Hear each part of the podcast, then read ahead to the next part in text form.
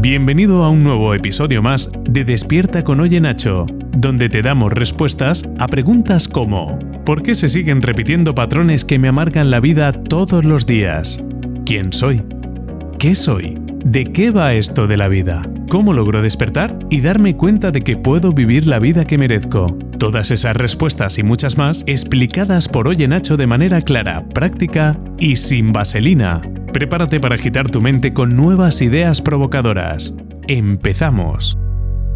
Muy buenas, bienvenido a este podcast. Este es un podcast especial porque voy a analizar y contarte mis aprendizajes que he tenido en mi segundo intento o la segunda vez que he hecho un retiro vipassana de 10 días, que es un retiro de meditación donde estás 10 horas y media cada día meditando, estás en silencio, eh, no puedes tener contacto ni siquiera visual con otras personas, estás en ayuno intermitente, desayunas a, a las 6 de la mañana, comes a las 11 y ya no tomas nada, solo un vaso de té o de limonada a las 5 y media de la tarde. Mm, y, que es muy intenso. Hice uno, que de hecho grabé otro podcast sobre, sobre este primer Vipassana, y en ese Vipassana primero yo creí que me, había vuelto completamente loco, 100%. O sea, fue como, como tener brotes psicóticos literalmente dentro del, del propio retiro salí con una sensación de mm, apego y deseo a la realidad, a, las cosas que tenía, a, la gente, a todo, ¿no? Como salí como un niño que le hubieran pegado una paliza y le hubieran hecho bullying en el cole y sale corriendo a coger a su papá, pues salí un poco igual. Y, ya lo decía en el otro podcast, que lo puedes escuchar, es hace dos podcasts creo más o menos, que fue la experiencia más difícil de mi vida, ¿no? Fue lo más difícil que he hecho en mi vida, el Vipassana, el primero. Y por eso precisamente decidí que quería hacer un segundo, ¿no? Porque tuve muchos beneficios de haber hecho ese primero, me di cuenta de muchísimas cosas, me, no sé, me enfrenté a partes de mí que no había visto en ninguna otra cosa, no, no había tenido el espacio para poder verlo en alguna otra cosa. Y, y lo vi ahí con mucha, no, no, sé si claridad, pero con mucha intensidad. Entonces sentía que, en este año, y hace siete meses que hice ese retiro, han pasado más o menos siete meses entre un retiro y el otro, sentía que, necesitaba hacer un segundo. Eh, es un poco casi mi personalidad, ¿no? Es muy de Nacho, el que si algo es muy difícil, pues hacerlo dos veces o tres, las que sean necesarias, para, para tener los beneficios, ¿no? Y para crecer lo que, lo que se puede crecer con ello. Así que en este retiro, eh, todo este podcast van a ser 11 lecciones. No sé si he puesto 11 al final o 10. No, 11, hay 11 lecciones. 11 lecciones que aprendí en los 11 días, porque al final tienes 10 días, eh, entras un día por la tarde, eh, creo que, fue que es un martes cuando entras, no, un miércoles, entras un miércoles por la tarde en, la noche ya haces el voto de silencio y a partir del día siguiente empiezas con el día 1. Entonces es día 1, 2, 3, así hasta el, hasta el día 10. Y el día 11 es cuando sales, ¿vale? El día 11 sales de, de Vipassana y, ya te vas a, a tu casa. Entonces, todos los días, incluido el 11, tuve aprendizajes. ¿no? El, el 11 también fue un aprendizaje interesante porque, porque bueno, es, interesante lo que sucedió. Entonces, quiero contarte todo y, decirte estas 11 lecciones. ¿vale? Cada día lo que fui haciendo, porque es como muy interesante, ¿no? Eh, no puedes tener papel, ni boli, ni puedes leer, no, puedes, no hay nada para distraerte. No tienes móvil, estás totalmente incomunicado, no hay nada de cosas electrónicas. Estás tú contigo mismo y meditando. Y con los profesores de meditación, que en verdad no hablan mucho, eh, estás contigo. O sea, es, es, muy heavy, es muy heavy la sensación. Entonces yo sabía que en este eh, tenía la intuición de que iba a necesitar mucha ayuda, ¿no? De mi mente, de mi corazón, de, de, mí mismo, ¿no? De estar muy colocado, muy sereno para poder hacer esto, ¿no? Para poder tener ese beneficio que quería tener y entré con un objetivo muy claro, que quería salir de este retiro vipassana sintiendo que, que, me daba igual salir, ¿sabes? Como en plan sin deseo, sin apego a salir. Decir, oye, ok, ya toca salir, es día 11, toca irse a casa, perfecto, me voy a casa. Quiero ver a mi familia, evidentemente, ¿no? Estoy eh, con ganas de verles, pero no con un apego, no con un deseo descomunal, ¿sabes? Como la otra vez que, que fue lo que, lo que viví. Y, también tenía otro objetivo que era que cada día fuera, eh, o sea, no, estar obsesionado con, que llegara el día 10 para que acabe el retiro, sino ir viviendo cada día y es tener un poco como eso, vivir el presente, ¿no? Era uno de mis objetivos. Entonces, eh, al final lo que surgió con estas lecciones ha sido casi como un, como un sistema operativo, porque cada día yo sabía cuál era mi objetivo y entonces iba ajustando y diciendo, vale, me está pasando esto, pero ¿qué puedo hacer o qué enseñanza puedo tener sobre esto? ¿Cómo manejo en mi mente esta situación que me está sucediendo? ¿no? Así cada día, ahora lo verás con, los días. Y sin querer, eh, pues fue saliendo como unas, unos principios, ¿no? De hecho, yo lo he querido llamar como eh, este podcast impermanencia porque es lo que lo que más he aprendido, ¿no? Y Vipassana va mucho sobre eso, sobre entender la impermanencia de todo y, que no puedes agarrarte a nada y que cualquier apego que puedas tener es ilusorio porque ni siquiera tu cuerpo ni nada. Lo único eterno es eh, tu, conciencia, tu alma, si, lo quieres ver así, pero, pero tienes que rebuscar mucho para encontrarlo. De hecho, en muchas ramas del budismo ni siquiera hablan del alma, o sea, no, no creen en un alma ¿no? en, esta parte. Pero bueno, en eso no, me voy a meter mucho. Y bueno, el caso es que en esta vida, en lo que se ve, en lo que es tangible, en lo que puedes comprobar, en lo que experimentas en el día a día, solo hay una cosa que yo veo eterna, ¿no? Y es tú. Que tu tú profundo, ¿no? no tú como tu personalidad, tu... no, ni siquiera Nacho como personalidad es eterno, ¿no? Pero hay algo detrás que es esa parte tan espiritual que no se puede prácticamente hablar de ella, que, sí que se siente eterna. ¿no? Y, el momento presente también se siente eterno, sobre todo cuando estás en un entorno así. Eh, y asusta un montón la eternidad, porque es como, para mí lo, lo, he vivido estos días y era casi como, como si fuera la muerte. En serio, es una sensación muy rara y a lo mejor las personas que lo hayáis vivido lo, veréis así, ¿no? Pero es como, un, como la muerte, es como un estado diferente de, ser, ¿no? Y, acojona. Pero todo el resto de cosas son impermanentes, incluso eso termina siendo impermanente, ¿no? Pero bueno, eh, decirte que este podcast no es sobre budismo, no soy un especialista, no, no soy, sé cosas, he leído un montón porque me interesó mucho después del primer retiro vipassana y me puse a leer como un loco para poder entender cosas, ¿no? Y para poder interiorizarlo y probarlo. Pero yo no leo o estudio este tipo de cosas con objetivo de aprendérmelas de pe a pa ni, ni nada. Entonces, si haces budismo tú o, si estás interesado, busca más información. Yo te voy a dar pinceladas y cosas. Creo que no son muchas, la verdad. Creo que no he metido prácticamente nada de esto. Eh, pero bueno, Vipassana viene de ahí, de Gautama, el Buda Gautama. Y, bueno, hay muchas cosas que puedes leer. Yo lo que te quiero contar es mi experiencia personal. De hecho, te quería decir que cualquier beneficio que obtengas de este podcast, eh, de hecho, de cualquier capítulo, es totalmente involuntario. no es mi, objetivo principal que tengas un beneficio. Mi objetivo principal es ser súper abierto, súper vulnerable eh, y contarte lo que yo he vivido. Si obtienes un beneficio, que es probable que lo obtengas, pues fantástico. Yo encantado, ¿no? De, mil amores lo hago también por eso, ¿no? Porque quiero que, la gente pueda escuchar este tipo de podcast y, sacar cosas y, no sé, probarlas ellos, ver si te hacen sentido, si no. Pero de verdad, no es un podcast donde quiera venderte ninguna idea, donde quiera convencerte de nada, donde es que esto es tan personal, la vida en general es tan personal, que solo te puedo contar lo que yo he vivido eh, para que veas un poco esto, ¿no? Para que te sirva en tu vida, de la manera que sea. Entonces sé que a lo mejor hay algunas personas que, que, no han escuchado el primer podcast de Vipassana, de mi primera experiencia. Te recomiendo que lo escuches para que entiendas eh, esta parte aún más eh, en, esto.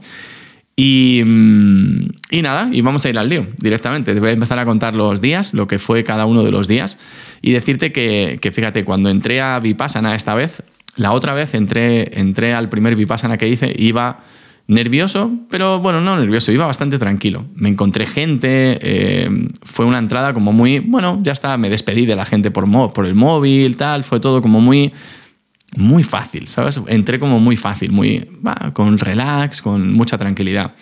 Esta vez entré con una presión que flipas. Eh, en la otra entré sano también, que eso es importante. En esta entré con muchísima presión. Llamadas de última hora, problemas de la empresa de última hora, em, con hemorroides, entre hecho polvo, con la garganta eh, mal, eh, tos, con llagas en la boca, sintiéndome flojo. Eh, entré hecho una mierda. Entré casi como, o sea, fue como entregué el móvil y en la primera vez me acuerdo de entregar el móvil y entregarlo con pena, como diciendo, ostras, 10 días sin móvil. En esta entregué el móvil y fue como, mira, toma, o sea, no lo quiero ni ver, ¿sabes? De verdad, necesito un respiro, ¿no? Necesito un respiro. Así que fue súper diferente y sé que somáticamente mi cuerpo estaba como diciendo, no, no, no, no, aquí no quiero entrar otra vez, que aquí, madre mía, lo que se vive, ¿sabes? Es como, creo que mi cuerpo me estaba como no sé, estaba reaccionando, dándose cuenta ¿no? de, lo que tocaba. Y así fue como entré. Eh, casi como ahora que estoy tomando una respiración, pues fue un poco lo mismo, ¿no? Tomé una respiración, dije, mira, esto es lo que quiero hacer, sé que va a ser bueno para mí y, ya está, vamos a darlo todo y voy a hacer lo mejor posible y, y me va a servir, ¿no? Sé que esto es necesario para mí, sabía que era necesario entraba en una situación muy delicada también eh, a nivel empresa, ¿no? porque justo tampoco estaba el director general, yo me iba también, eh, se quedaba Sara con la empresa, menos mal que, estaba ella al mando, pero era un, momento como de tensión también a nivel empresarial. Y, yo también tenía ahí detrás de la oreja el, ostras, ahora cuando salga a ver qué marrones me toca, ¿no? Y, bueno, la verdad que eso cuesta bastante, cuesta bastante.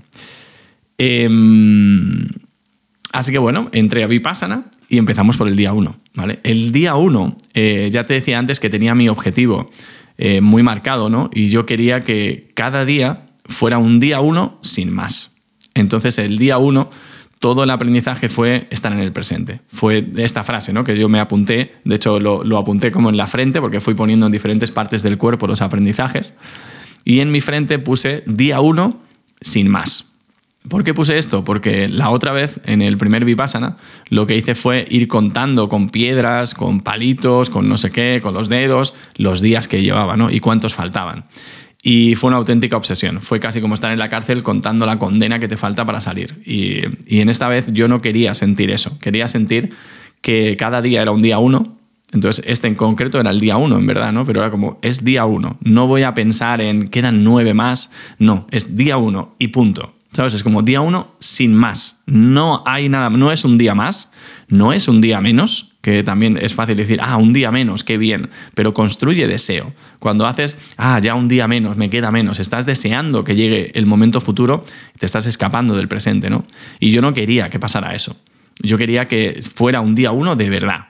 Y con las meditaciones me pasó lo mismo, porque empiezas y el horario es de, te levantas a las 4 de la mañana, 4 y media empiezas a meditar, son dos horas de cuatro y media a seis y media en esa primera tanda y luego son así, más o menos. Son en total desde las cuatro, de la cuatro y media de la mañana hasta las nueve y media de la noche más o menos, meditas diez horas y media. El resto son descansos. Eh, y comida y eso. Entonces, pues hazte la idea. Son tandas de tres horas de meditación, de dos horas, alguna creo que es de cuatro, no sé, es una barbaridad. Entonces, eh, yo me sentaba a meditar y decía, ok, meditación uno, sin más no pensé, porque claro, desde el principio dices, ah, ya me he quitado la de cuatro y media, seis y media. Y puedes entrar en ese plano, ¿no? Yo he entrado en eso, de decir, venga, ya queda menos. No, era como, mm, mm, acuérdate de este aprendizaje aquí en la frente. Meditación uno, sin más. No es una más, no es una menos, es meditación uno. Y entonces acababa y me, yo mismo, ¿no? con ese aprendizaje decía, no, no, no, no, no pienses que es una menos. Da igual, da absolutamente igual. Cuando me sentaba la siguiente, decía meditación 1, sin más. Y entonces, con toda la de horas que tienes, pues te repites mucho los aprendizajes. Yo por la mañana eh, me levantaba y decía, bueno, vamos a ver cuál es el aprendizaje de hoy o el tema de hoy. Y, iba simplemente viviendo el día y, ah, mira, esto podría ser el aprendizaje. Ah, mira, este de aquí podría ser. Iba así buscando más o menos cuál era el, el aprendizaje. Y en este fue pues el día 1. Día 1, sin más. ¿vale? Así. El día 2, eh, y bueno, y mi día 1 lo viví bastante bien, porque la verdad que estuve bastante centrado y, con este aprendizaje, llevando ahí, eh, venga, día 1 sin más, meditación 1 sin más, no empieces a contar ya una menos, ya queda menos, no, no, ¿sabes? Era como cada vez que eso me pasaba, no, me iba a mi aprendizaje, día 1 sin más, meditación 1 sin más. Todo lo que hacía era como lo primero que hacía por primera vez. Y, eh, y es el uno, ¿sabes? No es llevo siete, no es falta, no, no, era día uno. El segundo día, eh, esto suele pasar porque empiezas el primer día, estás tres días y medio, no, cuatro días y medio, más o menos, o, tres y medio, no, tres y medio creo que son, haciendo una meditación que se llama anapana, que es respirar por la nariz, o sea, respirar naturalmente, pero solo ser consciente de cómo entra y cómo sale el aire. En este caso yo era estudiante antiguo ya, porque era mi segundo retiro, entonces eh, puedes centrarte ya más en las sensaciones que tienes en una zona muy específica, que en mi caso, bueno, yo me centraba aquí, en donde está el bigote, y entonces estás centrado en las sensaciones que tienes ahí, de tu cuerpo, de esta parte, y en cómo entra y cómo sale el aire, en sentir cómo entra y cómo sale. Y para mí es de las meditaciones más tortura que he visto en mi vida, literalmente. Porque no sé qué leches pasa, porque tú respiras natural, no tienes que hacer fuerza ni respirar más fuerte, más flojo, no, no es una respiración, un pranayama, pero empieza tu mente a volverse loca empieza a salir pensamientos, porque claro, son horas y horas y horas. El primer día, 10 horas y media, así, viniendo de la calle, que yo venía de, estar meditando durante siete meses más o menos, una hora al día o por ahí aproximadamente, pero, pero claro, diez y media al día no venía yo de meditar. Y en el primero que hice de Vipassana venía de meditar mucho menos, ¿no? Entonces, eh, la mente te vuelve loco, o sea, es increíble la de pensamientos y, la de cosas que suceden en tu mente.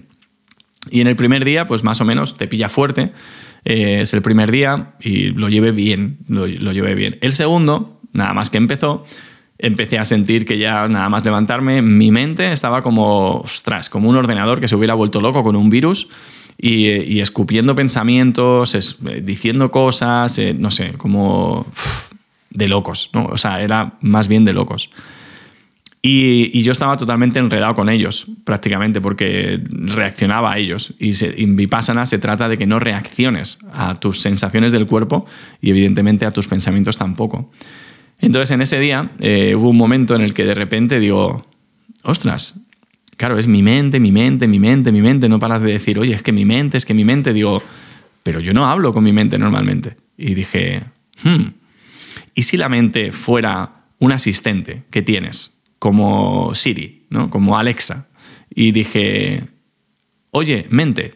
¿no? Y, empecé a hablar con mi mente. Le dije, mente, oye, mente, gracias por estos escenarios que me estás pintando tan catastróficos de, oye, cuando llegues, igual tu mujer te ha hecho la maleta y se quiere divorciar de ti, porque es así la mente, o sea, es como allí en Vipassana pasan unas cosas espectaculares, ¿no? O, oye, es que mira, tal, y empieza, y era como, oye, mente, Gracias, gracias porque entiendo que me enseñes estos escenarios y ya no hace falta que me enseñes más, vamos a meditar, vamos a seguir meditando con, con Anapana y, luego hablamos, ¿ok? Gracias, te amo. Y, así, ¿no? Y entonces veía de repente, ostras, pues se ha callado, se ha silenciado esto un poco. Y de repente otra vez, y decía, vale, oye, mente, ¿de qué tienes miedo? ¿no? Y me decía, pues de esto, del otro, ok, y oye, mente, ¿qué crees que podemos hacer? Mira, esto, esto, esto, perfecto. Mira, pues de las tres, yo creo que esta es la mejor. Y empecé a hablar con mi mente. Literalmente, mente, literalmente. Empecé a hablar con, con, mi mente, algo que no había hecho nunca. Y, mm, y también le daba las gracias. Oye, mente, gracias porque eres súper creativa aunque a veces me acojonas, eres súper creativa, eres un ordenador súper potente. Te lo agradezco, pero vamos, muchísimo que estés ahí.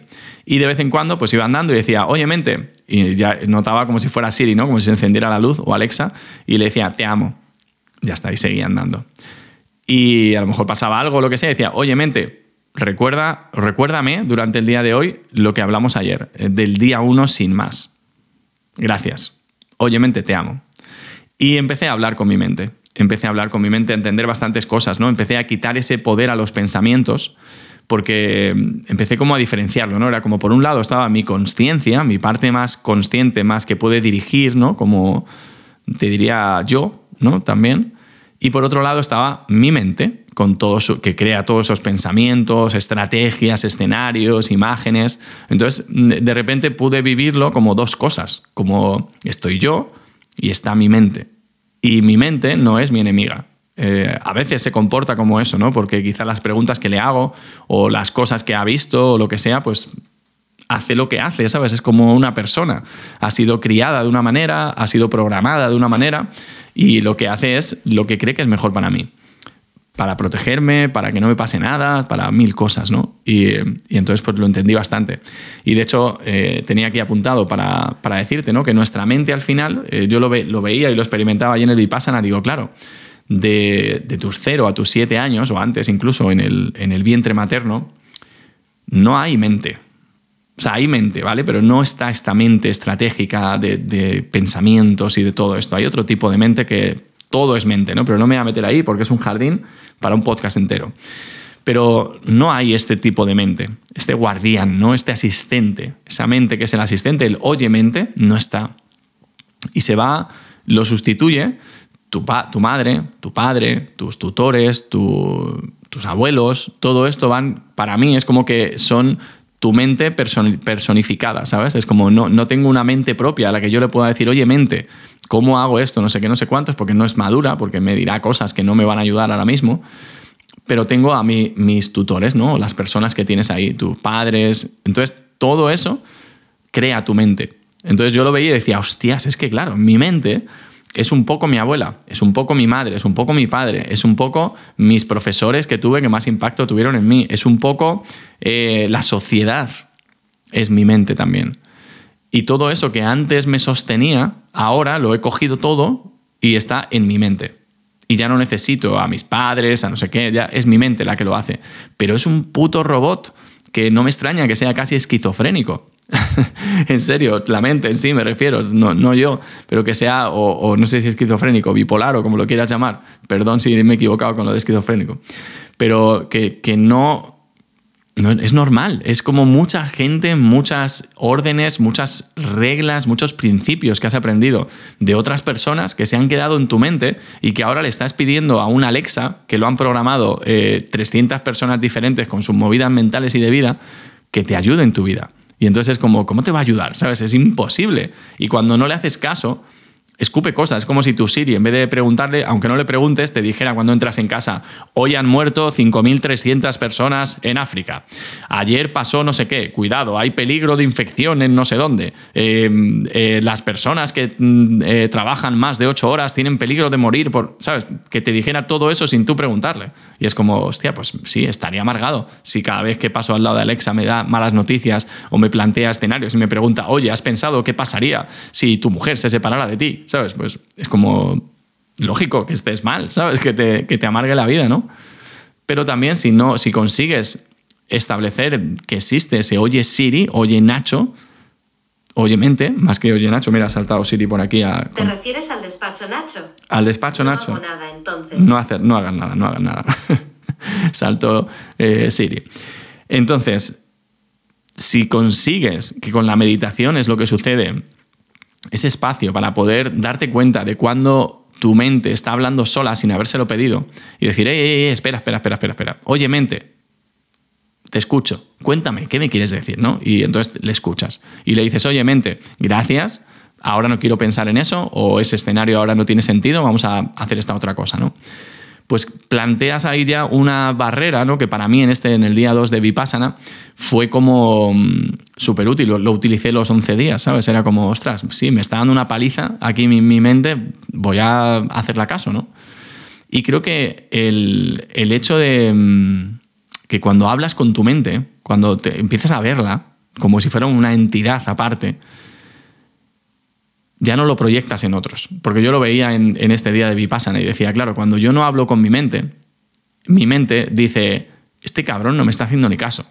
Así que lo que voy a hacer es, como puedo, pues me voy a proyectar en su mujer y ahora voy a, su mujer va a ser la que se lo diga. Y entonces mi mujer me devuelve, es el típico, lo típico que hablábamos del trabajo en espejo, ¿no? De cómo son espejos las personas para ti. Pues mi mujer hace lo que yo me tengo que enterar porque no me he enterado que mi mente me está diciendo, ¿no? Entonces al final es como si tú haces caso a tu mente, no la vas a proyectar en otros, no la vas a proyectar en otras situaciones, no va a tener que proyectarse en la vida para que lo veas. Entonces, habla contigo, ¿no? Mi lección es como, primero, instala esto en tu, en tu rutina, ¿no? El decir, oye, mente, ¿cómo, ¿cómo nos sentimos hoy, no? Y tu mente te dice, hostia, pues hoy mira, hoy me siento mal, ¿sabes? Hoy siento esto, hoy siento lo otro. Qué genial. Oye, mente, ¿y qué crees que ha hecho que nos sintamos así, no? Y tu mente te dice, pues mira, yo creo que esto, esto, esto. Es tu asistente. Es tu asistente y tiene todos los datos, porque recopila datos que ni te imaginas cuántos. Una puñetera barbaridad, de los que tú no puedes ser consciente, pero los capta. Todo lo que sucede, la publicidad, lo que te dice una persona, lo que pasa en el fondo de alguien, ¿sabes? De que escuchas a alguien por ahí, todo lo capta tu mente. Entonces es muy valioso. Para mí fue un bálsamo increíble eh, hacer esto, la verdad. Fue como, o sea, me quité un peso encima grande. Y además había momentos, que luego lo hablaremos, donde lo usaba. Decía, pues voy a hablar con mi mente, ¿no? Qué bonito poder hablar contigo. No, no, no puedes hablar con nadie, pero puedes hablar contigo en, en tu, tu, mente. Día 3. El día 3 fue interesante, día 1 y día 2 eh, los llevé bien, yo me sentía fuerte, me sentía bien, empecé ya no sentía las hemorroides el segundo día, ya el estrés se había ido, la alimentación es eh, vegetariana, súper buena, se come súper bien allí, la verdad. Lo hice en Dhamma Neru, en Barcelona, los dos que he hecho los he hecho allí. En Vipassana, como lo enseña Goenka, ¿no? increíble lo que, ha hecho, lo que hizo este hombre. Y mis agradecimientos a, todos los que están involucrados, porque es increíble cómo te cuidan allí. Y bueno, el día 3 llegó, ¿vale? Día 1 y día 2, súper bien, con mis aprendizajes, ya se iban acumulando, yo iba andando, ¿no? Descansando y decía, ok, en la frente, ¿no? Y decía, día 1, cada día 1 sin más, ¿no? Y no tenía ahí. En la boca, que fue donde puse el de oye mente, pues aquí veía oye mente, ¿no? Como un bocadillo ahí, oye mente. Y ya pues iba, cada vez que iba andando, iba repasando, ¿no? Día 1 sin más, oye mente, la boca. Y llegamos al día 3. Y en el día 3, eh, pues claro, se empiezan a complicar las cosas también. Van pasando los días, llevas más tiempo sin tener contacto con, el exterior y empiezas a sentir más las ganas, que yo era lo que no quería tener, de salir. Y, entonces a mí me venían las ganas de salir y, y de, hostia, me estoy aburriendo o se me está haciendo largo esto y ahí eh, recuerdo que era caminando, caminas muy despacio por, por, fuera, no puedes hacer deporte, no puedes hacer yoga, barpees, no, nada. No puedes hacer nada, solo andar. Y lo más lento que puedas, mejor. Y de hecho te llaman la atención si haces cosas que no debes hacer, ¿no? Te lo dicen, oye, no, haz esto que es mejor, tal. Y aquí en este se me vino como, ostras, soy como un monje. O sea, has decidido 10 días eh, ser un monje vivir de la caridad, porque no pagas nada eh, al entrar en el, en el retiro Vipassana, das una donación al final, al salir, y estás viviendo de la caridad de otros. No tienes dinero, no tienes posesiones, tienes tu, tu cepillo de dientes, tu jabón y tu... Ya está, pero la, la cama no, porque no es tuya, las sábanas que las traes, una, pero no tienes nada, no tienes nada, ¿no? Y entonces dije, la lección del día 3 es la renuncia ¿no? porque empezaba a sentir cosas y como te decía antes, lo que quería era tener como un sistema operativo. Y entonces decía, vale, mm, ya no, no me está sirviendo lo de día uno sin más, porque es como, vale, ahora estoy paseando, ¿sabes? Estoy paseando y me están viniendo un montón de pensamientos y me estoy agobiando un montón, le estoy diciendo a mi mente que no, pero me vienen, ¿sabes? Y, entonces y tengo esta sensación, ¿no? Entonces decía, ok, vamos a analizar esto, ¿no? Y decía, yo he renunciado, nada más entrar. Decía, Nacho, has renunciado. Has renunciado a tus posesiones. Has renunciado eh, a tu familia, porque no están aquí contigo. No, están fuera, has renunciado a estar con ellos durante estos 10 días. Y tenemos que renunciar al pasado, ¿no? Decía, mira, primero vamos a renunciar al pasado, porque del pasado hay dolor en el pasado, que lo puedes experimentar ahora si te pones a pensarlo. También hay placer en el pasado, que te puedes poner a experimentarlo, pero te va a generar apego. Y entonces decía, mira, renuncio al dolor del pasado, porque empezaba a pensar, es que fíjate lo que me hizo esta persona, porque claro, mira lo que me pasó cuando era pequeño, y, claro, fíjate esto de aquí. Y yo decía, no, este retiro no va de eso. Sé que hay momentos donde hacemos terapia, donde eh, analizamos nuestro pasado, donde lo sentimos para liberarlo, pero decía, pero no es este momento. Aquí las instrucciones son otras. Aquí es sentir las sensaciones del cuerpo y recibirlo con ecuanimidad. Entonces, si de repente me viene algo del pasado, genial, no voy a, tener aversión a ello, ni, ni, miedo, ni nada. Es como lo dejaré, que se vaya. Pero ahora esto que estoy sintiendo del pasado es mi mente. Y entonces decía, si mi mente está sacando esto del pasado, le puedo decir que deje de sacarlo porque no está saliendo espontáneamente, no estoy sintiéndolo, ¿sabes? Es como, era una preocupación de esta que te pones a pensar y tú diferencias muy bien, o yo por lo menos ya lo hago, si es algo que te estás construyendo tú o si es algo que necesita salir. Porque cuando era algo que necesitaba salir, salía en la meditación, no salía después eh, paseando. Entonces decía, renuncio a eso, renuncio al dolor del pasado, al placer del pasado, porque el placer del pasado ya no está y recordarlo y, sentirme con placer por el pasado, en plan, imagínate, joder, todo lo que he conseguido, ¿eh? mira que he sido valiente, cómo he logrado esto y lo otro y tal, y qué bien, ¿sabes? Como de puta madre, soy súper nacho, ¿no? Pues era, no, no, porque no es real eso, ya no es real, eso ya pasó. Eres de puta madre porque lo eres, simplemente, ¿sabes? No tienes que buscar en el pasado eh, el por qué. Y decía, al futuro, lo mismo. Renuncio al dolor del futuro, a esas cosas que mi mente me va a empezar a decir de, ¿y si pasa esto? ¿Y si cuando salgas tu mujer se quiere divorciar porque se ha dado cuenta que sin estar contigo está mejor, que si tal, que si cual? ¿Y si la empresa? ¿Y si no sé quién? ¿Y si todos los ISIS del mundo, ¿no? Buscando el dolor en el futuro. Y decía, no es real. No es real porque no ha sucedido. De hecho, ni siquiera estoy teniendo eh, que me estén llamando diciendo, oye Nacho, mira, es que ha pasado esto. Vale, ahí ya la situación es un poco más real, pero no era el caso. Entonces dije, renuncio al dolor del futuro y renuncio al placer del futuro. Y este hace unos años ni me lo hubiera pensado, pero ahora lo veo tan claro hay que renunciar al placer del futuro. Porque si yo empezaba a decir, ay, qué bien, verás cuando salga, qué guay encontrarme con mi mujer de nuevo, con mi hijo, estar en mi casita, poner Netflix, ver una serie, eh, una cervecita fría, yo qué sé. Pero todo eso es como estoy creando apego.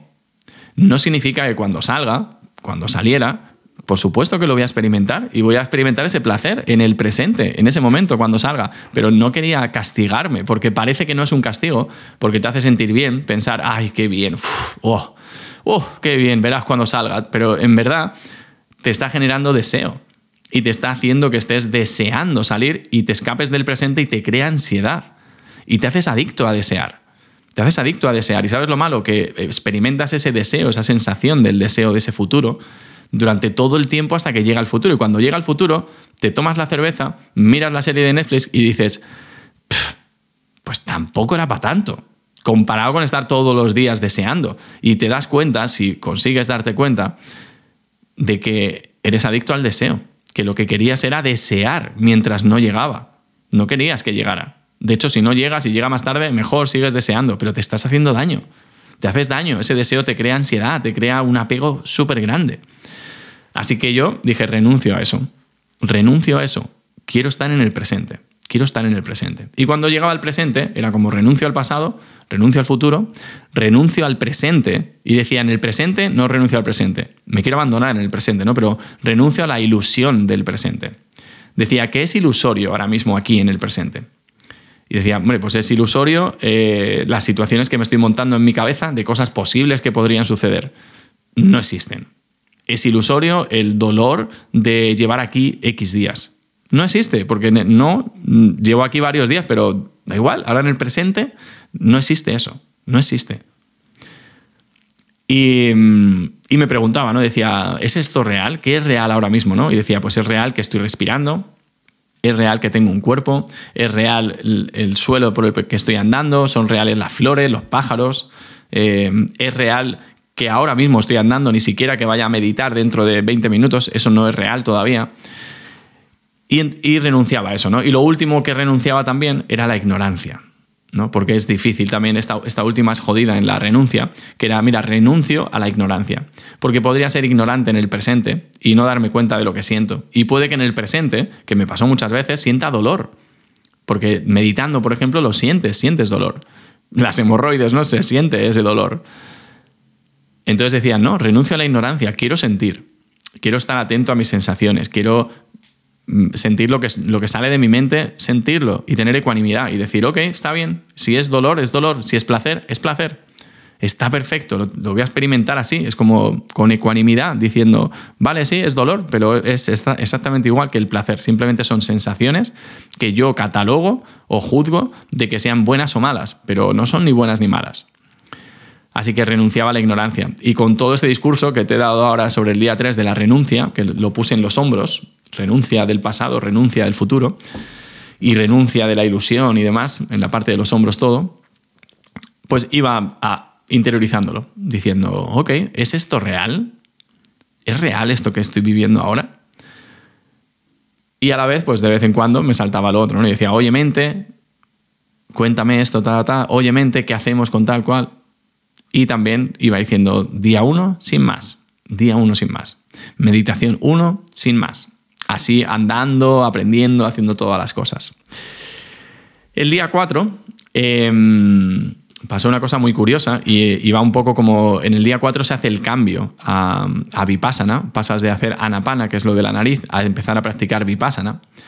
Y yo estaba deseando, la verdad, eh, que cambiara, reteniéndolo, porque iba diciéndome día uno sin más, ahora es Anapana, es Anapana, no pienses en, en lo siguiente pero evidentemente se pasaba por mi cabeza el decir, oye, cuando llegue Vipassana será mejor. Y yo decía, vamos a hablar de la renuncia, Nacho. y me recordaba ¿no? lo, que, lo que había aprendido. Entonces llegó el día 4, empezamos con Vipassana y me salió pues una de las cosas que más, eh, no sé, que más candente estaba. Antes de entrar a Vipassana, eh, Sara y yo habíamos discutido y estábamos ahí, pues bueno, estas cosas de pareja que, que suceden, ¿no?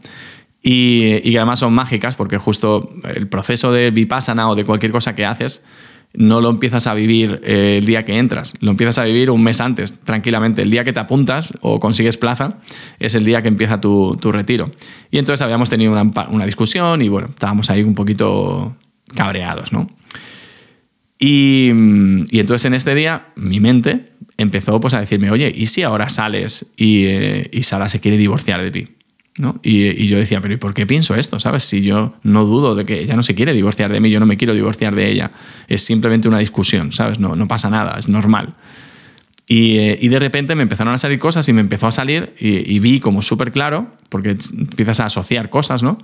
Que cuando yo era pequeño, eh, mi padre estuvo en la cárcel, que estuvo unos años, en total como, no sé, casi seis o siete años.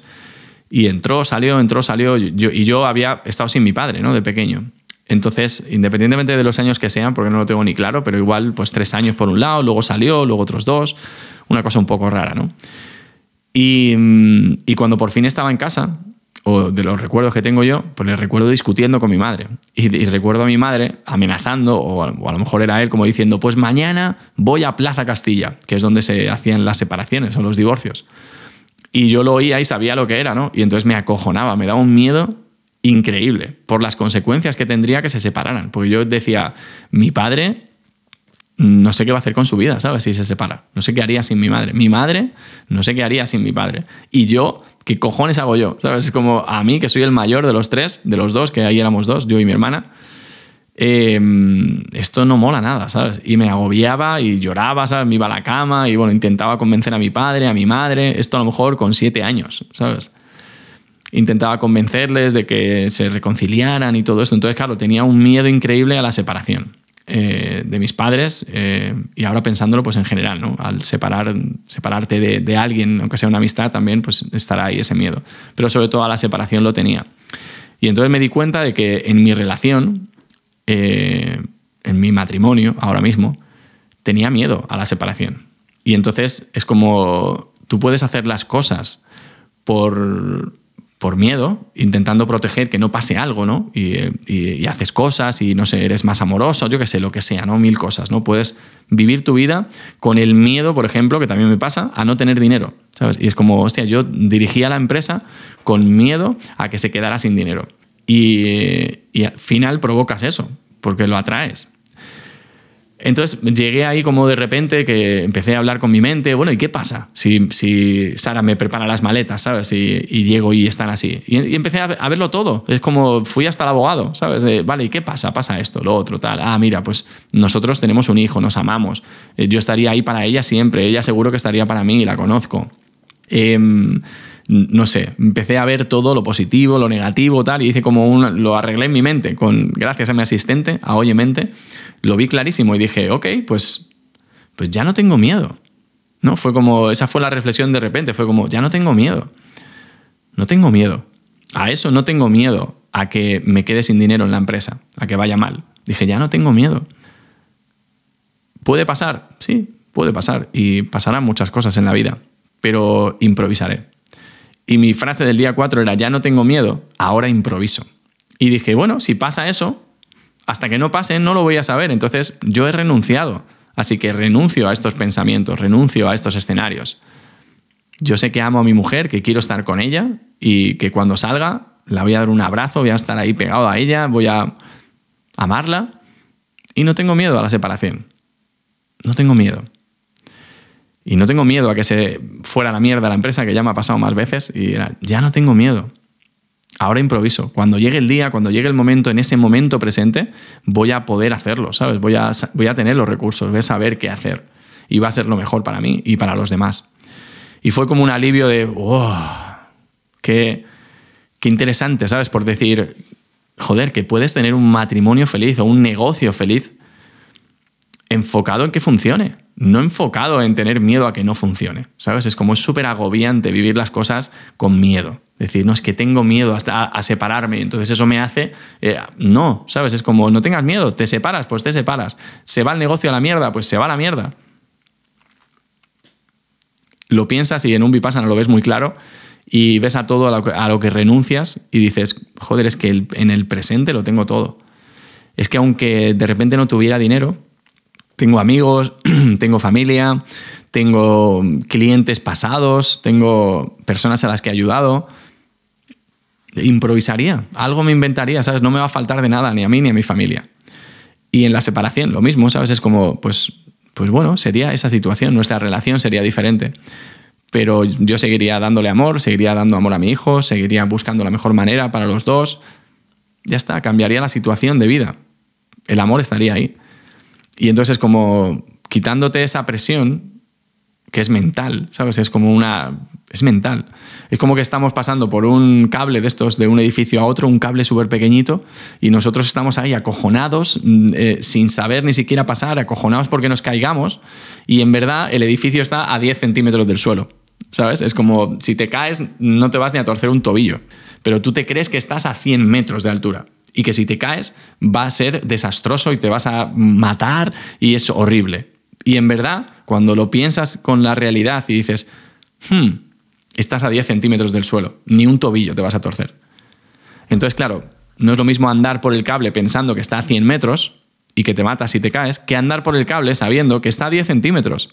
Que lo disfrutes, que está ahí para que pases, te lo pases bien, sea un, reto, pero a la vez te, te lo pases guay, ¿sabes? Es como yo prefiero vivir mi vida así, ¿sabes? Yo, yo elijo vivir mi vida así. Y además yo veía también que si vieras como un círculo, imagínate un círculo donde está el miedo, ¿no?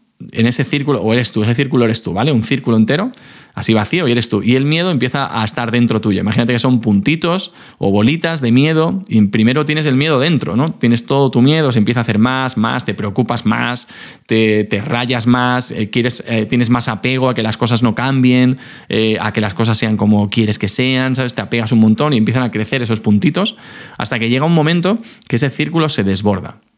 Y cuando el círculo del miedo se desborda, está tan lleno, tan lleno que empieza a salir fuera, para mí, en mi experiencia, lo que ha pasado es que sale en forma de ataque.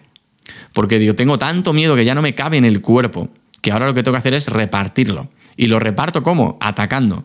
¿Y qué provocas atacando? Pues atacas a tu pareja, atacas tu negocio, para que, como yo lo veía y lo veía súper claro en, el, en en este día, era como, es que, es que ya digo, mira, si tengo miedo a la separación, pues a tomar por culo, hago yo cosas para separarme, para demostrarme que no tengo miedo. Y es súper absurdo porque es como, vale, haces cosas para separarte, te separas y demuestras que no tienes miedo porque te has separado, pero realmente lo has hecho porque tenías miedo en primer lugar. La empresa igual, es como, pues ahora me lo cargo todo o yo qué sé, o, o pues, no sé, como que atacas, ¿no? Es como el miedo se convierte en ataque hacia el otro, hacia la empresa. Pues ahora me la cargo yo y así demuestro que no tenía miedo a que se fuera la mierda. Y lo he hecho muchas veces. Entonces es como, ostras, qué bonito si puedo no tener miedo y no llenar ese círculo, no llenar mi cuerpo de miedo, no hacer que desborde y que se convierta en ataque. Y entonces mi día 4 fue así de interesante y, y fue muy chulo. La verdad que fue chulo ver esto, doloroso porque fue uno de estos días que sí que emocionalmente lo pasas mal, pero, pero bueno, me, apoyaba en todo. Y el, el 4 lo tenía puesto aquí, justo en el pecho arriba, me lo puse como tatuado casi, y puse ahí, ya no tengo miedo, ahora improviso.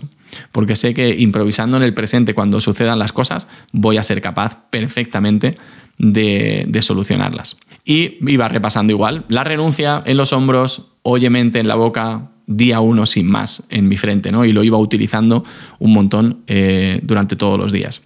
Y llegó el día 5. Eh, cuatro días ya, habíamos empezado con la técnica Vipassana. Llevábamos, son 10 horas y media, pues 40 horas de meditación en cuatro días. Y mm, dormí súper bien por las noches. Tuve un par de sueños lúcidos muy potentes que me acojoné porque fueron como demasiado lúcidos los sueños, casi como viajes astrales. Y, mm, y fueron alrededor de estos días, creo. Y llegó el día 5. El día 5 lo recuerdo también muy bueno, muy bonito, Em, fue el último así de la racha esta, como de cinco días eh, súper controlado, súper centrado, luego ya empezó a cambiar. Pero en este, mm, de repente me vi que cuando hacíamos los descansos, yo al principio andaba mucho. Eh, estaba andando, ¿no? Y, andaba, miraba las hormigas, miraba el cielo, además flipaba porque cuando fui al primer Vipassana veía el jardín y veía todo y decía, qué mierda, qué feo es todo, qué, qué sitio más malo, no sé qué. Y era porque yo lo estaba pasando de culo, entonces veía eh, lo mismo, mi sensación interna la veía fuera. Y esta vez era como, ¡wala! ¡Qué bonito es esto! Ah, fíjate las hormigas, mira estos pájaros. Oye, qué guay el sonido. Oye, el sitio, qué bonito. O como parecía que estaba en un sitio diferente y era el mismo. Y entonces eh, estuve los días anteriores, los cuatro primeros días, paseando bastante por allí. Y el quinto, de repente como que sentí la necesidad de, irme a mi litera. Yo estaba durmiendo en, la litera de abajo, entonces como si estuvieras ahí como una mini cueva. me puse una manta en un lado para estar como más en privado. Y, y, me, encontré de repente yendo mucho ahí, ¿no? Eh, no queriendo andar y yendo a la litera y mirando el techo. ¿no? Y, y de repente dije, joder, qué bien estoy. Era como, estaba hablando con mi mente, oye mente esto, oye mente lo otro, además cosas absurdas porque a veces le decía, oye mente, ¿quién es la persona más divertida que has conocido? Y me lo dice, ah, mira esta, hostia, es verdad, acuérdate tal cual. Oye, mente, ¿a qué sitio te gustaría volver de viaje, no? Y me decía, pues este. Ah, coño, es verdad, fíjate qué bien lo pasamos. Una conversación como un amigo, ¿no? Y qué bonito poder eh, conversar como un amigo contigo mismo. Y entonces de repente me vino la palabra y, me vino reencuentro. Me vino lo precioso que era haberme reencontrado con mi mente, dejar de pensar que era un enemigo, que no sé qué, aceptarla, aceptar que a veces es una hija de puta. Igual que yo, yo también lo soy a veces. Y no pasa nada. La vida, eh, pues la ha hecho así, ha visto unas cosas, está programada de una manera, me intenta ayudar y a veces, pues sí, pues es una hija de puta. Y yo a veces soy un hijo de puta también. Y la acepto y la amo como era, ¿no? Y era como un reencuentro de decir, joder, estoy a gusto contigo. Estoy a gusto contigo, puedo estar a solas contigo. Qué guay, ¿sabes? Es como, hostia, esta relación con mi mente, arreglarla, para mí significó como, ostras, ¿sabes? Separarme también yo de mi mente, ¿no? De, decir, yo soy mi mente, no, yo soy yo y mi mente, que es parte de mí también, yo soy parte también de ella, pero es, es otra cosa, no, no puedo identificarme con ella, ¿no? Y, luego sentí mi cuerpo también. Y de repente sentía como las sensaciones del cuerpo, que es en lo que trabajas en Vipassana, ¿no? En sentir todas las sensaciones por todo tu cuerpo. Y decía, hostia, que me siento súper a gusto con mi cuerpo. Me miro al espejo, ¿sabes? Y no es que me vea guapo, me vea feo, no, es que me siento a gusto siendo yo. Y hacía tiempo que no lo había sentido, ¿no? Y me venían memorias de la infancia, de cuando era pequeño y seguro que te ha pasado a ti también, que te sales de casa y igual eran las 2 de la tarde, que todavía no había amiguitos que salieran y sales tú y te quedas ahí en un árbol sentado y estás ahí pensando, hablando contigo, ¿sabes? Eh, dando un paseo, mm, descubriendo cosas, mirando una hormiga, yo qué sé, estás ahí contigo, ¿no? Y yo se me venía un, árbol en el que me subía al lado de mi casa y me quedaba arriba del árbol sentado, simplemente mirando los coches pasar y me sentía ahí seguro y estaba conmigo, ¿no? Y de repente dije, qué bonito reencontrarte con eso, ¿no? Con tu ser, con tu cuerpo, con tu mente. Y, a mí además se me venía que en, este, en esta crisis existencial que he vivido en los últimos años, he tirado de conectar con mi alma, ¿no? de, de conectar con mi ser más profundo. Y me sirvió porque, claro, había desconectado de él durante mucho tiempo, pero ahora que ya había conectado con esa parte, ahora que, que la puedo habitar, ¿no? Decía, joder, ahora toca conectar con mi mente, conectar con mi cuerpo, conectar con mi ego también y estar a gusto con ellos. Es como, sentí como si se cerrara un círculo, que hasta ahora había dicho, oye, quiero estar en el ser, ¿no? Y lo otro, no, no lo otro, no. No quiero la mente, no quiero no sé qué, ¿vale? No quiero decidir desde la mente, ¿vale? No quiero vivir en el ego. Pero no es que no lo quiera, ¿sabes? yo lo tengo, ¿sabes? Y lo voy a tener siempre. Y está bien que sean mis amigos. que sea parte de mí, ¿no? que me reencuentre con esas partes. Y fue precioso porque me pasé muchas horas de ese día, las que tenía libres, tumbado en la cama, mirando arriba al techo y hablando con mi mente, sintiendo mi cuerpo, sintiendo mi ser y simplemente estando. Y fue como... Porque es que si no puedes simplemente estar contigo, estás jodido. Yo lo he estado jodido. y entonces era como, joder, y sin música, sin nada, ¿sabes? Era como sin distracciones, solo contigo. Fue precioso. Fue, fue un día de estos de, me puedo ir ya, ¿sabes? Lo pensaba, de hecho. Ahí veía, eh, que esto es una excusa, no te puedes ir ya. No quieres irte ya. Pero lo pensaba, decía, es que ya, solo con esto, ¿sabes? Con lo que estoy sintiendo ahora, Mm, ya me puedo ir a casa, ¿sabes? Es como, ya ha merecido la pena. Y nada, me acosté el día 5, me levanté el día 6 y el día 6 fue un día dificilillo. Fue un día difícil. Mi baremo de medir los días era como del 0 al 10, siendo el 10 día 1 sin más, eh, cómo estoy, ¿no? Cómo, cómo, lo llevo. Y en el día 6, pues era un 7, un 6, una cosa así, ¿no? Sí que pensaba en, en, que acabara ya, pensaba en, oye, ya llevo 5 días. De hecho, fue como, al día 5 era como, venga, uno más, uno más, uno más. Y cuando pasamos al 6, es como que dices, joder, ya es el 6, que estamos ya más cerca del 10, pero decía ya, pero quedan 5 días, porque queda el 6, el 7, el 8, el 9 y el 10 y decía como, me están tangando, me están engañando, o sea, estamos a día 6 y quedan 5. ¿Esto quién coño ha hecho las, cuentas? Y entonces me, empecé a, me costó un montón las meditaciones y, todo, ¿no? Y entonces el aprendizaje que se me vino, que se lo digo mucho a Oliver, creo que nace de algo que he escuchado también en, en Vipassana. Y era como, oye mente, puedo hacer mi mejor esfuerzo cinco minutos más porque decía, mira, nadie te ha dicho que tengas que estar aquí los 10 días con un 10 en lo de cada día es día 1, ¿sabes? Nadie te ha dicho eso. Nadie te exige que sea perfecto, que medites la hora entera eh, o las dos horas o tal en la postura de no sé qué. No, nadie te ha pedido que hagas nada de ninguna manera. Solo se te está diciendo, oye, meditación en la sala de grupo o en tu cama de tal hora a tal hora. Si estás muy cansado, te levantas y andas 5 minutos. Si no sé qué, eso es lo único que se te está diciendo. El resto te lo estás poniendo tú de presión. Y entonces yo decía, ok, estaba ahí meditando y decía, vale, ahora mismo estoy hasta los huevos y me levantaría y me iría a casa, ¿sabes? Y digo, vale, pero no pienses en todo eso. Puedes hacer tu mejor esfuerzo cinco minutos más y decía, vale, ¿cuál es mi mejor esfuerzo? Mira, mi mejor esfuerzo es que necesito cambiar de postura, ¿vale? Cambia de postura. Y esperamos cinco minutos. Cinco minutos. Y a los cinco minutos, que nuevamente se te pasan mucho más, pero pues te preguntas de nuevo, oye, ostras, yo no sé si puedo ya, madre mía, tal, cual. Nacho, tu mejor esfuerzo, ¿lo puedes dar cinco minutos más? Sea el que sea. Yo decía, mira, si mi mejor esfuerzo es tirarme al suelo y decir, mira, me rindo, ya, o sea, me lleváis vosotros a la meditación, pues ese es tu mejor esfuerzo. Ya está, lo haces, está bien. Si tu mejor esfuerzo es ir a ver al profesor o decir, oye, es que no aguanto más, pues haz eso. No pasa nada, está perfecto. Y empecé con eso, con eso, con eso, pues pasé todo el día, ¿no? Era como cada cosa que eso decía, bueno, Nacho, ya está, no, renuncia, acuérdate, hemos renunciado al futuro, al apego, a todo esto, perfecto, tal, ok, guay.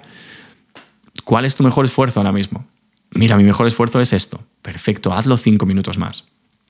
Y cinco minutos a cinco minutos pasé el día te diría que cuando empecé el día, del 1 al 10, en mi sensación ¿no? de, que fuera un día 1 sin más y vivirlo como yo quería vivirlo, pues se quedó en un 7, ¿no? A lo mejor. Eh, no fue un 10, como los 5 primeros, más o menos. Pero para mí era como, guay, porque es tu mejor esfuerzo. No pasa nada porque sea un 7 hoy. Está bien, un 6, un 7, está genial. Has hecho tu mejor esfuerzo. Y me acosté feliz con eso, ¿sabes? Como diciendo, ya está, he hecho mi mejor esfuerzo. Está perfecto. Gracias por el aprendizaje. Y el día 7 eh, fue un día que empezó como mal, porque empecé a, no sé, también ya van siendo más días, son muchas horas, eh, de salud estaba mucho mejor, porque ya ni hemorroides, ni la garganta a lo mejor un poco sí, pero, pero bueno, como que estaba muchísimo mejor. Y en el día 7, eh, mm, las primeras meditaciones y según me levanté, me costó bastante, la verdad, tipo al día 6, ¿no? Yo estaba ahí con mi mejor esfuerzo, no sé qué, venga, cinco minutos más, mi mejor esfuerzo, tal y con la renuncia, ¿no? Y trabajando un poco con todo. Y de repente em, sentí dije, porque estaba pensando en irme, ¿no? Como, bueno, ya he vivido esto, pues me puedo ir, ¿no? Y yo decía, hmm", me vino una frase de Ram Dass, que la dice en inglés, que dice, there is nowhere to go, no hay ningún sitio al que ir. Y dije, hostia puta, que no hay ningún sitio al que ir. Que si me voy, porque estaba pensando, vale, estoy en la sala de meditación grupal, me voy a ir a andar. Y me iba a andar. Y me seguía sintiendo igual. Y se me seguía haciendo arriba. Vale, me voy a ir a la cama. Y en la cama a meditar, ¿vale? Y, y pasaba lo mismo. Y de repente me vino como, no hay ningún sitio al que ir. Porque vayas a donde vayas, ese ser que eres tú eterno está siempre. Y tu ego, incluso ahora, de momento, hasta que te mueras, está siempre. No puedes escaparte. Tú vas con tu cuerpo, vas con tu mente, va tu ego, va tu ser. No puedes escaparte, no hay ningún sitio al que ir. Era como, no hay ningún sitio al que ir. Ahora mismo toca meditar y solo puedes rendirte. Y si te estás aburriendo, rendirte al aburrimiento. Si te está doliendo, rendirte al dolor. No hay ningún sitio al que ir. Era como, a mí me daba la risa y todo, ¿no? Este es uno de los aprendizajes que sé que, mm, que, es difícil verlo, ¿no? Pero, pero era como, imagínate, para el tiempo, ¿no? Pues yo en el Vipassana 1 en el que fui la primera vez, andaba rápido, contaba los días, eh, intentaba como que el tiempo pasara rápido y pasaba más lento todavía. Y aquí, cuanto más lento andaba, cuanto más eh, me centraba en el presente, más rápido pasaba el tiempo, porque era como que desaparecía. Y me pasaba medita meditando una hora a veces y era como, hostia, parecen cinco minutos. Y otra vez la hora parecían diez años. Entonces era como rendirte a la idea de que no hay ningún sitio al que ir. Es muy jodida esta idea de, de, de entender o de, o de ver, ¿no? Pero es como, mira, no hay ningún sitio al que ir. No hay nada que conseguir. No hay nada que ser. No tienes que ser nada. Es que no hay ninguna pregunta que contestar. Y claro, desde esa presencia, desde, ese, desde esa profundidad, te rindes y, y, es una sensación de éxtasis, pero muy diferente, ¿sabes? No es un éxtasis de felicidad, de, no, es una sensación de, tío, es que no puedo no existir, ¿sabes? Es como, y lo único que puedo hacer es existir y no puedo evitarlo. Y es como, olvídate, que te vayas del vipassana que, y estés en tu casa, si tú vas a seguir estando con estos patrones, con estos programas, con estas sensaciones, eso va a estar ahí contigo siempre.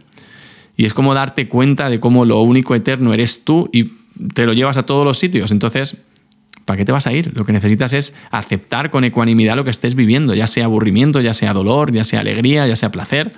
Pero es como vivirlo porque es lo único que existe. Solo existe el presente y es algo como, es que solo existe el presente y solo existe para ti porque eres tú el que lo estás viviendo. Y entonces fue un día muy bonito porque me permitió usar esta rendición muchas veces y era con una frase que, eso, que no hay ningún sitio al que ir. Y era como, hostia, es que es verdad, ¿sabes? No hay ningún sitio al que ir. No tengo que tener prisa, no, tengo, no puedo escaparme de mí, ¿sabes? Es imposible que te escapes de ti, ni siquiera durmiendo, ni siquiera drogándote, porque sueñas, te, te viene después, ¿sabes? Pero no te puedes escapar de ti mismo. Es que no puedes. Entonces no hay ningún sitio al que ir. Solo puedes rendirte. Y desde esa rendición se, se, va, porque yo me rendía al aburrimiento y de repente en esa rendición al aburrimiento pasaban los minutos súper rápido y se terminaba y ya está. Y decía, ya está, ahora no hay ningún sitio al que ir. ¿Qué toca comer? Pues vamos a comer. ¿Qué toca no sé qué? Pues venga, vamos a eso. Pero nada, yo lo pensaba además con, con, el tema de irme, ¿no? Que yo decía, cuando me intentaba convencer a mí mismo con, mira, ya has experimentado unos cuantos días, lo, lo has hecho de puta madre, tal, pues ya nos podemos ir. Y yo decía, ya, pero es que me lo estás diciendo tú, mi mente, que me vaya, pero no me lo está diciendo nada de la vida. Yo decía, mira, si me llama Sara y me dice, oye, ¿qué es que ha pasado no sé qué? Vente, pues me voy, o lo pienso, no sé si me iría, pero depende de lo que fuera. Eh, pues vale, que me llaman y me dicen, oye, que es que se ha muerto no sé quién, perfecto, ya tendría un, un, input de la vida que me dice, oye Nacho, que ahora puede tocar otra cosa diferente, no el vipassana. Y entonces decido. Pero si no me llama nadie, no hay nada, solo hay un gong que dice vete a comer, o un gong que dice despierta, ¿no? O, vamos a meditar. Pues eso es a lo que voy a hacer caso, ¿no? Y es como, como no hay ningún sitio al que ir, voy haciendo lo que la vida me propone y yo siento que tengo que hacer. Pero no voy yo proponiendo, ¿sabes? En plan, venga, pues ahora esto, ahora lo otro. Ahora... No, es que no hay ningún sitio al que ir. Y llegamos al día 8, que ya nos va quedando menos. En el día 8, eh, el aprendizaje fue de los más rápidos. porque me levanté ya con la sensación, porque me había pasado el día 5 y el día 6, el día 5 fue muy bueno, el día 6 regular, el día 7 muy bueno y yo decía, el día 8 igual es regular, ¿no? Entras ahí en ese, en ese bucle.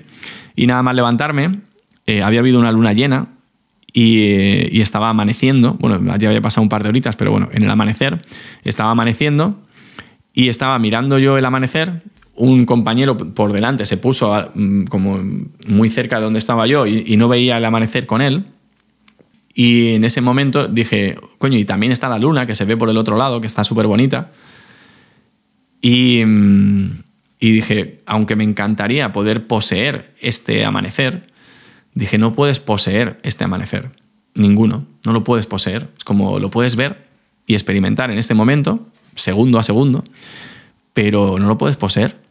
Y se me quedó esa frase, ¿no? Como no puedes poseer este amanecer. Puedes hacerle una foto, pero no es el amanecer en sí, es una foto. No puedes poseerlo. Y decía, y no puedes poseer nada en la vida. Se me venía mi abuela, que, me quedaba una, una, abuela, mi yaya, viva, ¿no? Y decía, joder, que no puedo poseerla. Se irá en algún momento, ¿no? Cuando esté preparada, cuando toque. Y, eh, y evidentemente me dará pena, pero no puedo poseerla. Es como, no puedo poseerlo como nada en la naturaleza. No, no puedo poseerme a mí mi cuerpo está muriendo a cada segundo. Vamos camino a la muerte, a, morir. Este cuerpo está, desde que naces, vamos hacia abajo, ¿sabes?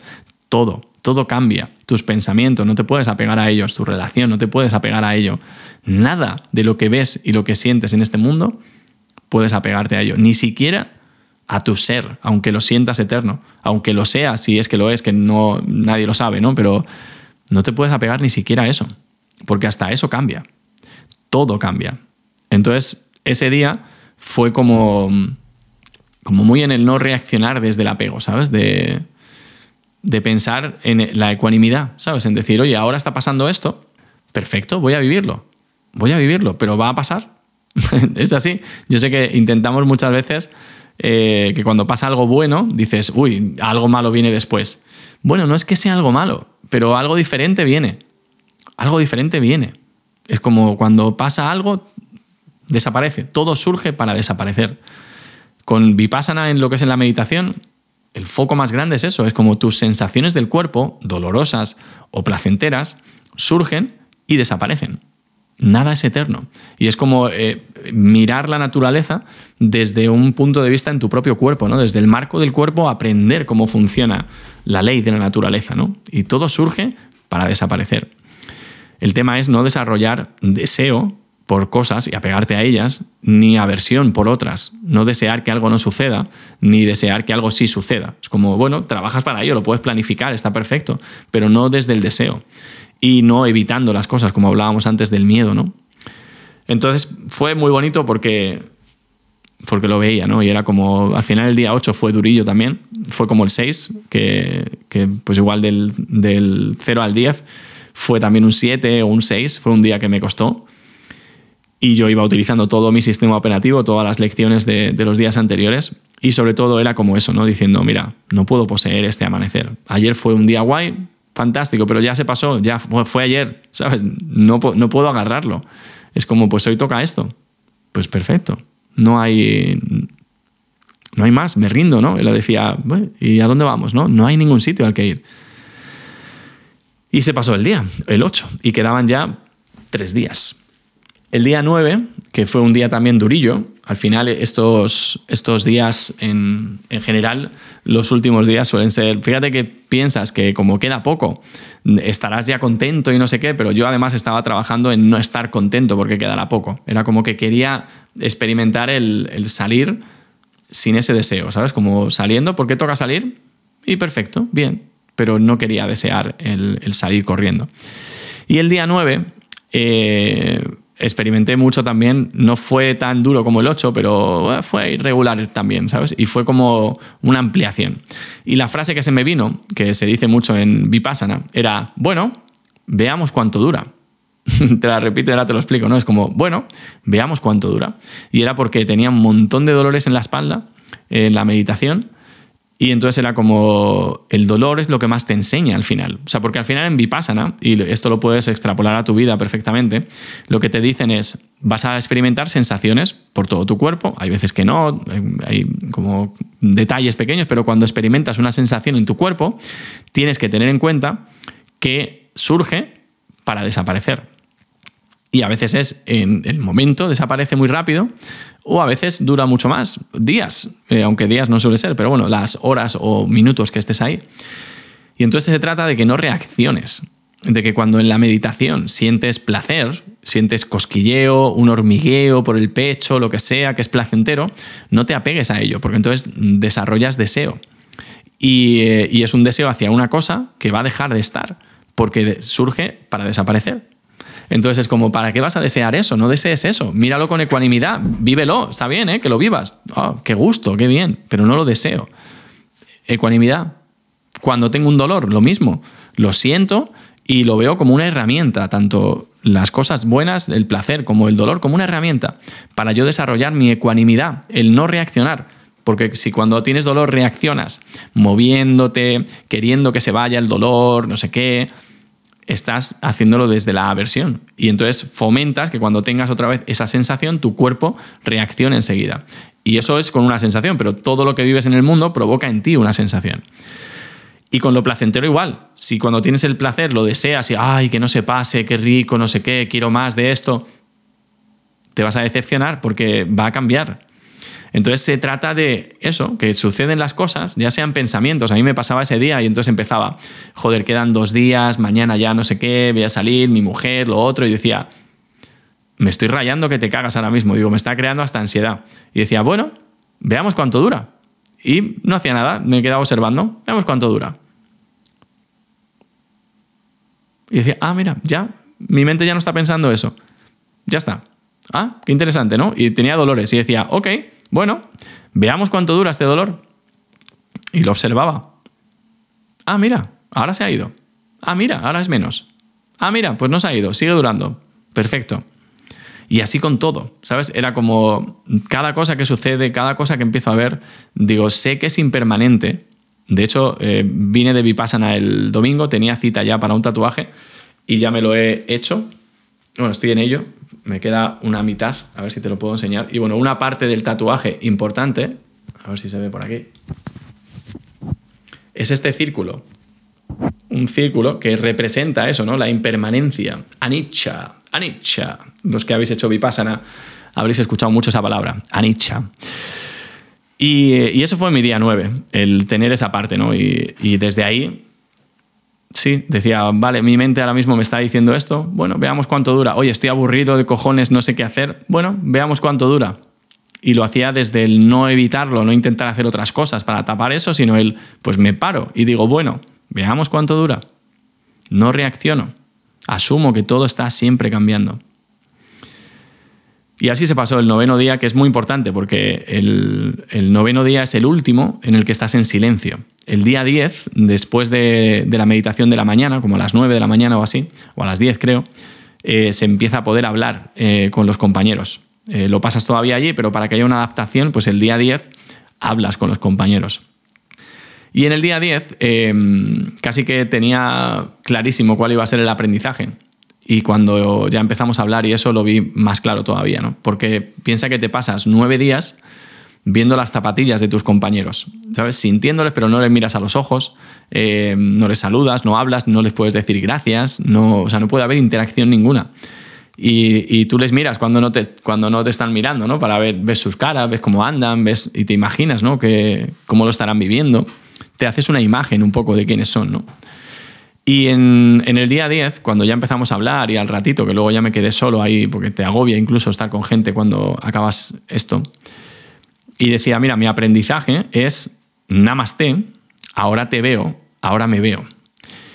Y era porque veía perfectamente cómo nos creamos una imagen de la persona. De hecho, eh, Goenka lo decía en uno de los discursos también. Te creas una imagen de quién es la persona, ¿no? Imagínate, por empezar por alguien, por ti mismo, ¿no? Pues tienes una imagen de quién eres tú. Y es una imagen fija, como una foto que hubieras hecho.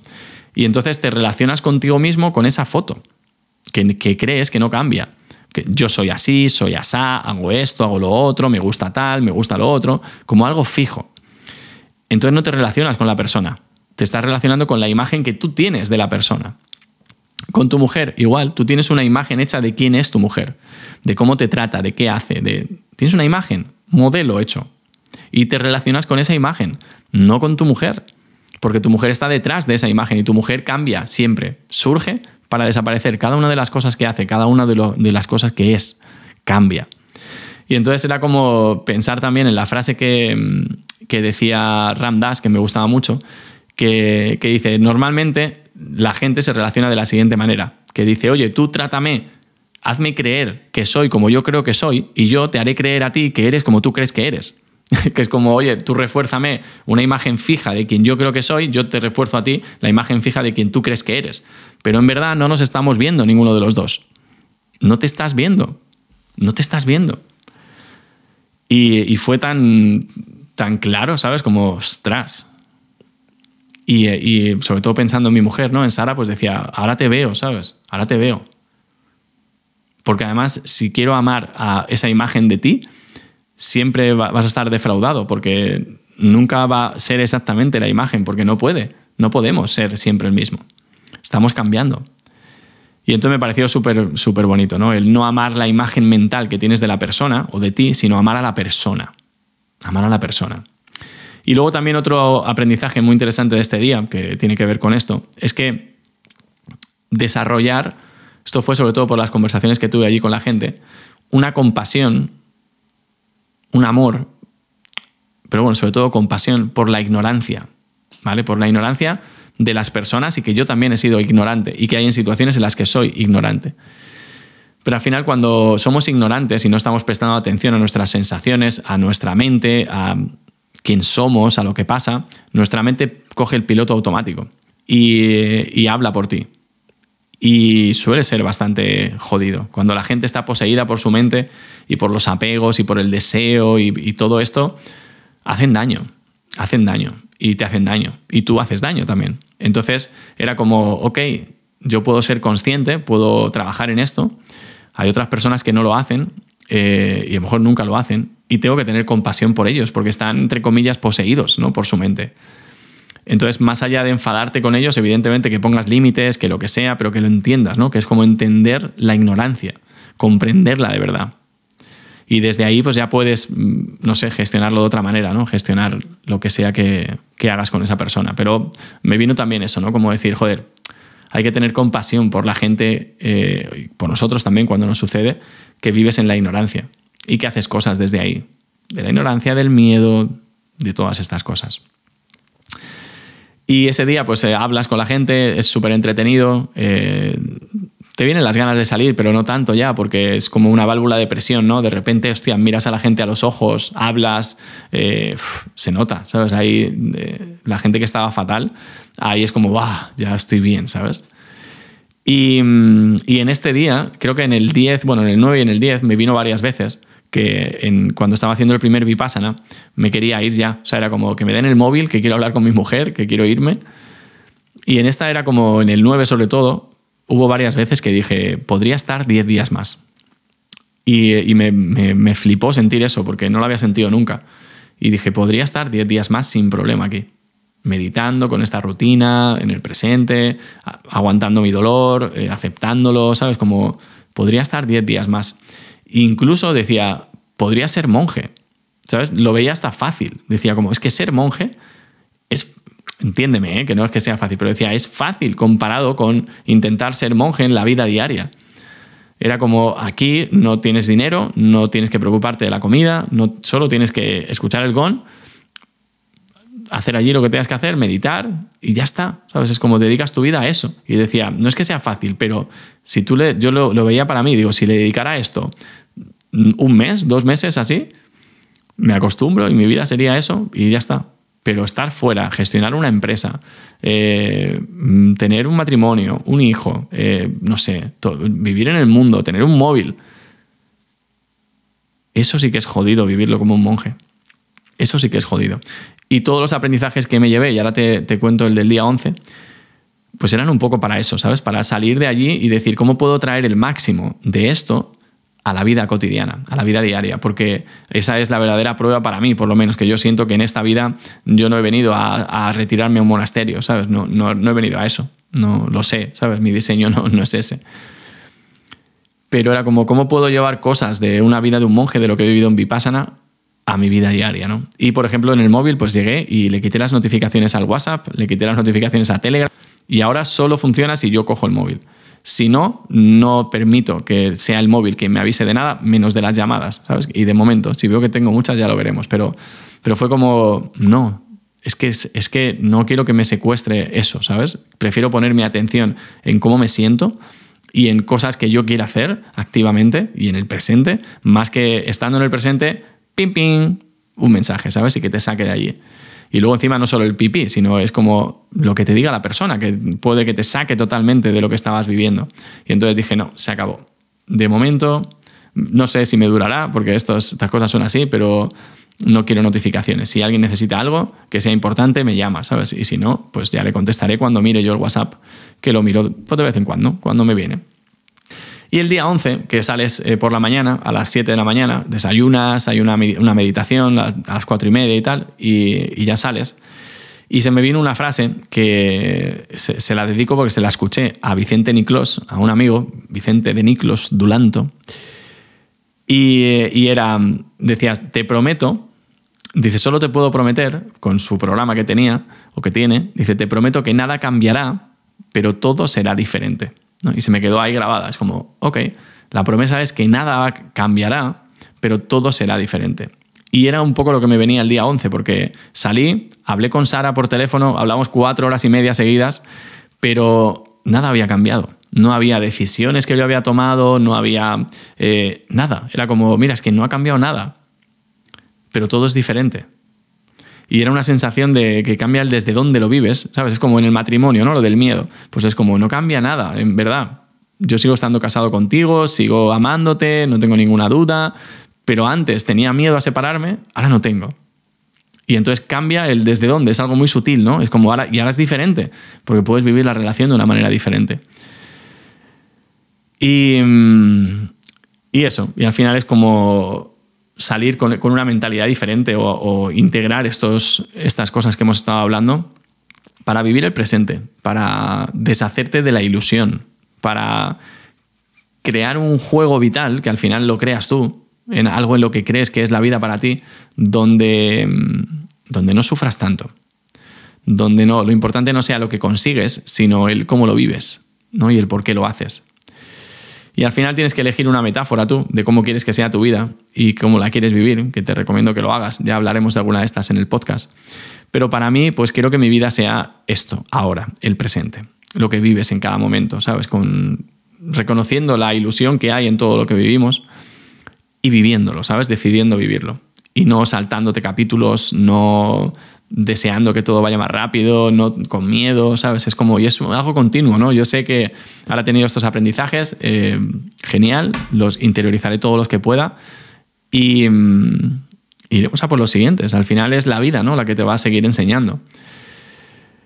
Así que estos son todos mis aprendizajes de Vipassana y esto es como he vivido más o menos esta experiencia. Me he ido con ganas de, sé que haré más, que haré mínimo uno al año y me gustaría en unos años, porque tienes que hacer varios entre medias, hacer uno de 20 días. Eh, sé que lo haré, eh, no, sé, no será el siguiente porque necesitas hacer tres, creo, de 10 días y otro de 7 de, de otra técnica, pero me apetece mucho hacer uno de 20 días, ver qué sucede del día 10 al día 20, tiene que ser muy interesante. Y, mm, y nada, y muy agradecido. He pensado mucho en el podcast también, en vosotros, porque es un sitio donde me encanta venir a hablar y a contarte eh, estas películas mías, ¿no? De diferentes cosas. Y ojalá te inspire esto a, bueno, a plantearte en tu vida cosas diferentes o a sentir en el cuerpo lo que has visto, ¿no? lo que te he estado contando, porque al final nada es casualidad y si estás escuchando este podcast es porque hay algo en él para ti, aparte de entretenerte. Y, bueno, a mí me ha servido muchísimo contártelo. Estaba deseando hacerlo desde que salí, la verdad. Y, el salir ha sido muy abrupto para mí. El primer día fue bien, eh, ya el segundo vino la tormenta de cosas y la hora de cosas difíciles que gestionar en mi vida ahora mismo, bastante difíciles. Pero, pero bueno, tomándomelas, eso, haciendo mi mejor esfuerzo, un día a la vez, día uno, sin más, y con todos estos aprendizajes. Así que gracias por haber escuchado este podcast. Eh, déjame una contesta a la pregunta que suele haber aquí debajo del podcast. Si estás en Spotify, compártelo con alguien que creas que le puede servir. Y nos vemos en Instagram. Acuérdate que en arroba oyenacho, dentro de Instagram, te publico cosas todos los días, pequeñas pildoritas así para ayudarte a que tu día sea diferente. Y nada más, gracias, te mando un abrazo muy grande y nos vemos la semana que viene. Este podcast está patrocinado por el Instituto de Respiración Consciente y quiere regalarte una hipnorrespiración consciente gratis para que puedas acelerar tu despertar con Oye Nacho. No dejes este contenido del podcast en tu mente y bájalo al corazón con esta respiración. Entra en respiragratis.com, dinos a qué email te mandamos el material gratis y a respirar.